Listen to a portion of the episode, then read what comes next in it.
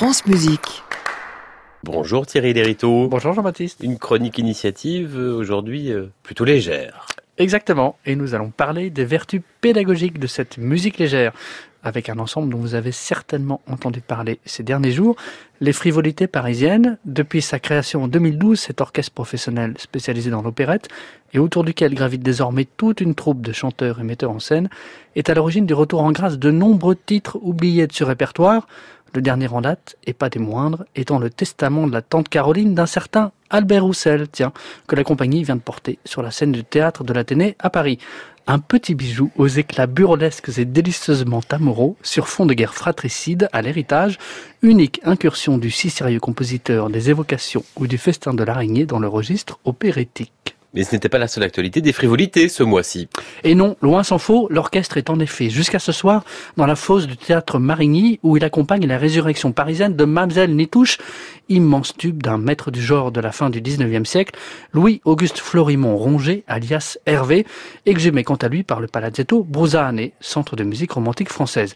Mais ces résurrections ne sont en fait que la partie émergée de l'iceberg, car depuis sa création, l'ensemble des frivolités mène un travail pédagogique de fond pour réhabiliter le genre auprès des mélomanes et du grand public, travail qui passe par l'Académie pour jeunes chanteurs Les Paris Frivoles, mise en place pour orienter les solistes qui débutent vers un répertoire auquel ils ne pensent pas suffisamment et qui est pourtant extrêmement formateur du point de vue du théâtre, explique Benjamin Alarbi, cofondateur des frivolités parisiennes, mais aussi par le dispositif de mômes et d'opérette développé en lien avec l'école polyvalente du Simplon et l'association culturelle 4 à 4 18 dans le 18e arrondissement de Paris, les fédérant chaque année quelques 150 enfants et adultes autour d'un projet artistique en lien avec l'opéra comique ou son époque. Cette année, le thème proposé était Renoir, dont on commémorera en décembre les 100 ans de la disparition et le Paris de la belle époque. Un dispositif qui s'adresse à quel type d'élèves? Des enfants de 5 à 12 ans, de la maternelle au primaire, car Benjamin Alerbi en est convaincu, l'opérette, l'opéra comique ou la comédie musicale, par leur résonance sociale, leur légèreté et leur ambiance festive, constituent une porte d'entrée idéale vers le genre lyrique pour les plus jeunes, tout au long de l'année scolaire, à raison de 36 séances de chant choral, d'une vingtaine d'ateliers de théâtre, mais aussi d'initiation à la vidéo, au bruitage ou même à l'escrime, ces enfants vivent donc au rythme de ces musiques légères, encadrés par plusieurs membres de la troupe, dont le metteur en scène, Pascal Néron, coordinateur du projet, et artisan de l'exquise et récente résurrection du testament de la tante Caroline. Je vous propose d'écouter un extrait du dernier album des frivolités parisiennes sorti l'an dernier chez Naxos, un joli clin d'œil aux relations entre la comédie musicale américaine et le milieu de l'opérette français. Je pense que vous reconnaîtrez très certainement ce titre que tout le monde a au bout des lèvres.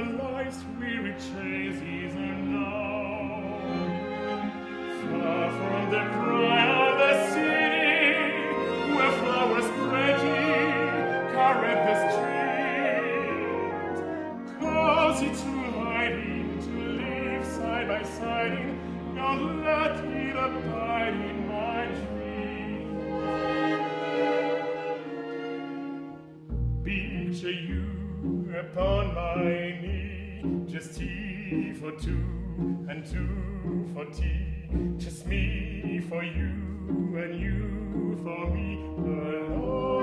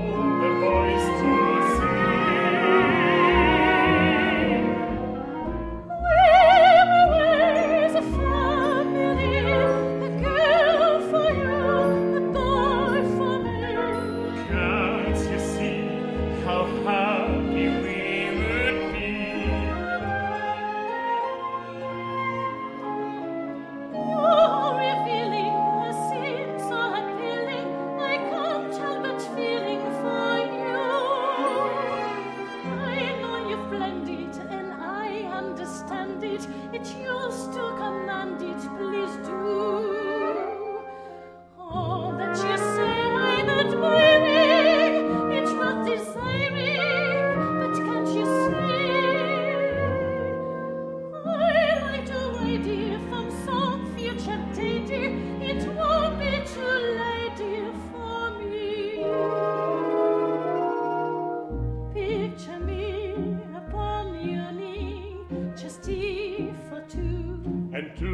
Fatigue, Just me for you. and you for me alone.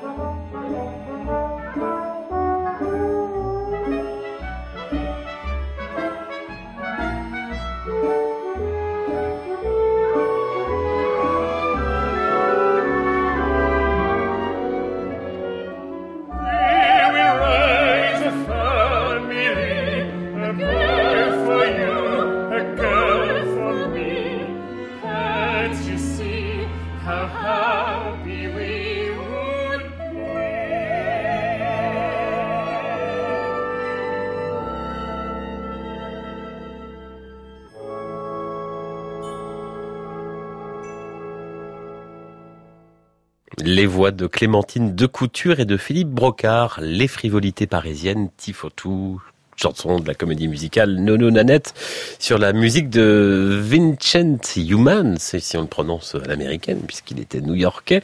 Les frivolités parisiennes, Mamselle Nitouche d'Hervé, la dernière, c'est ce soir à 20h à Paris, au théâtre Marigny. À réécouter sur francemusique.fr.